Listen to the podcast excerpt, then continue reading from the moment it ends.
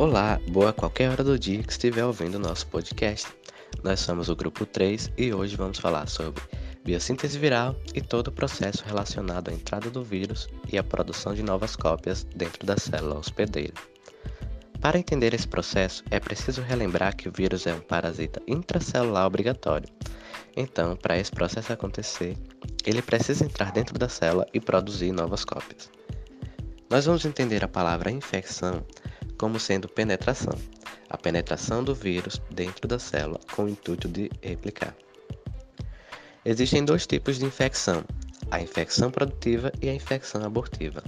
A infecção produtiva é aquela que vai produzir novas cópias dos vírus, capazes de entrar em novas células. Na infecção abortiva, por algum motivo a célula consegue interromper o ciclo replicativo e não há formação de novas cópias virais. Num ciclo replicativo viral, o vírus encontra a célula hospedeira e as novas cópias, ao final, são produzidas e liberadas. Então, quando o vírus encontra a célula, ele se liga a esses receptores que estão na superfície da célula, penetra, libera o material genético para que haja síntese de proteínas e a replicação do material genético. Quando a matéria-prima está formada, esse vírus precisa se estruturar. No caso de um vírus envelopado, para se estruturar, ele vai pegar o envelope do retículo endoplasmático e vai ser transportado para a superfície da célula através do complexo de Golgi. Nesse caso, o vírus pode sair por brotamento, e esses novos vírus, as novas cópias virais, vão infectar as células vizinhas. Bem, então quais são as etapas do ciclo replicativo viral? Adsorção, penetração, desnudamento, estratégias de replicação, morfogênese ou maturação e egresso ou liberação. A adsorção é a primeira etapa da biossíntese viral. Nela, precisamos entender que o vírus, como parte da primeira etapa, precisa encontrar a célula hospedeira. Encontrando a célula hospedeira, ele vai se fixar à superfície da célula, iniciando a infecção da mesma. As proteínas celulares reconhecidas pelas espículas virais são denominadas de receptores e são utilizadas pelos vírus como primeiro contato vírus e célula. A presença destes receptores, que são reconhecidos pelos vírus, torna a célula susceptível à infecção. Então, a absorção pode ser compreendida como sendo a ligação específica das partículas virais nos receptores das células hospedeiras. Quais são os pontos de ligação dos vírus? No caso dos não envelopados, são as proteínas do capsídeo, e no caso dos envelopados, as glicoproteínas.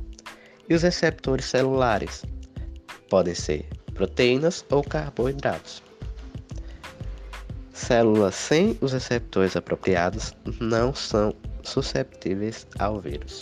Agora vamos falar um pouquinho sobre o processo da penetração. A penetração viral pode ocorrer basicamente por três maneiras. Pode ocorrer por endocitose, por entrada por fusão de membranas ou por translocação. Se o vírus for um vírus envelopado, esse processo vai ocorrer ou por fusão ou por endocitose. Já se for um vírus não envelopado, o processo de penetração viral irá, irá ocorrer por translocação ou por endocitose. No processo de endocitose, a proteína viral se liga à membrana plasmática, envolve o vírus e em seguida passará para o interior da célula. No processo por fusão, o envelope ele vai se fundir, já que é um vírus envelopado, irá se fundir com a membrana da célula, liberando assim o capsídeo viral. E no processo de translocação, a entrada é obtida através da formação de poros, com a ação de uma proteína receptora, que será responsável por transportar o material viral da membrana celular para o citoplasma da célula. Agora vamos falar da terceira etapa, que fala sobre o processo de desnudamento. Quando o vírus entra, ele precisa expor seu material genético, pois precisam atuar os enzimas para a partir daí produzir novas cópias. O desnudamento é a exposição do genoma para transição, tradução e replicação.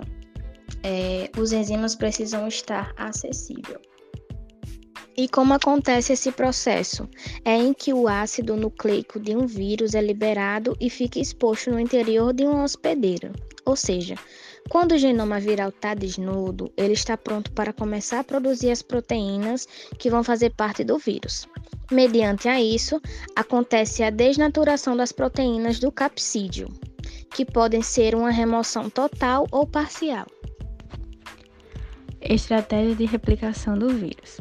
A estratégia viral se refere à maneira pela qual cada vírus realiza suas funções, sendo elas garantir a replicação de genomas virais, garantir o empacotamento de genomas em vírus e alterar a estrutura ou função da célula hospedeira em maior ou menor quantidade.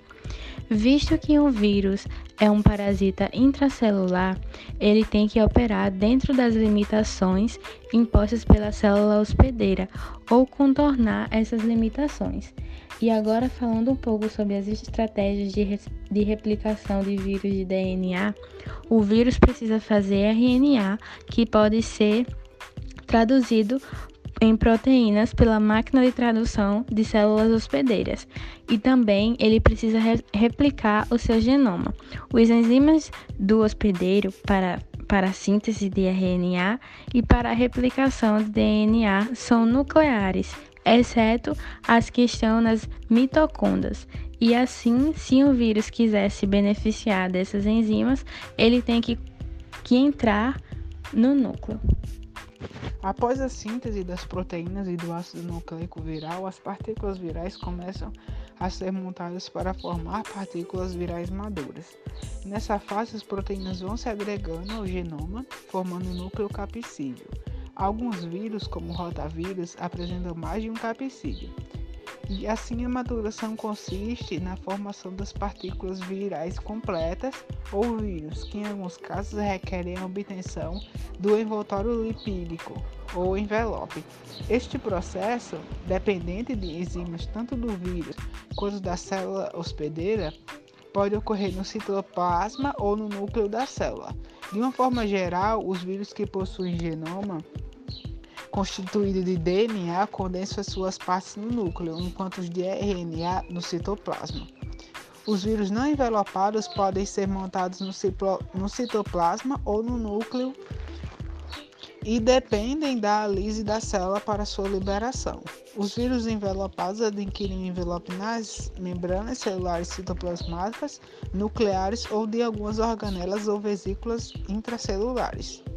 Nos vírus com envelope ocorre a reunião da cápside e do ácido nucleico, formando o núcleo capsídeo, que é então circuncidado pelo envelope em um mecanismo de liberação. Em alguns casos, a maturação se dá somente quando o vírus já deixou a célula, por algum processo enzimático para evitar que o vírus reinfecte, reinfecte novamente a mesma célula. Na última etapa do ciclo replicativo, o vírus já formado é liberado para infectar outras células. A liberação ocorre por brotamento, geralmente realizado por vírus envelopados, ou por lise celular. No brotamento, os nucleocapsídeos migram para a membrana celular, que apresentam as glicoproteínas virais.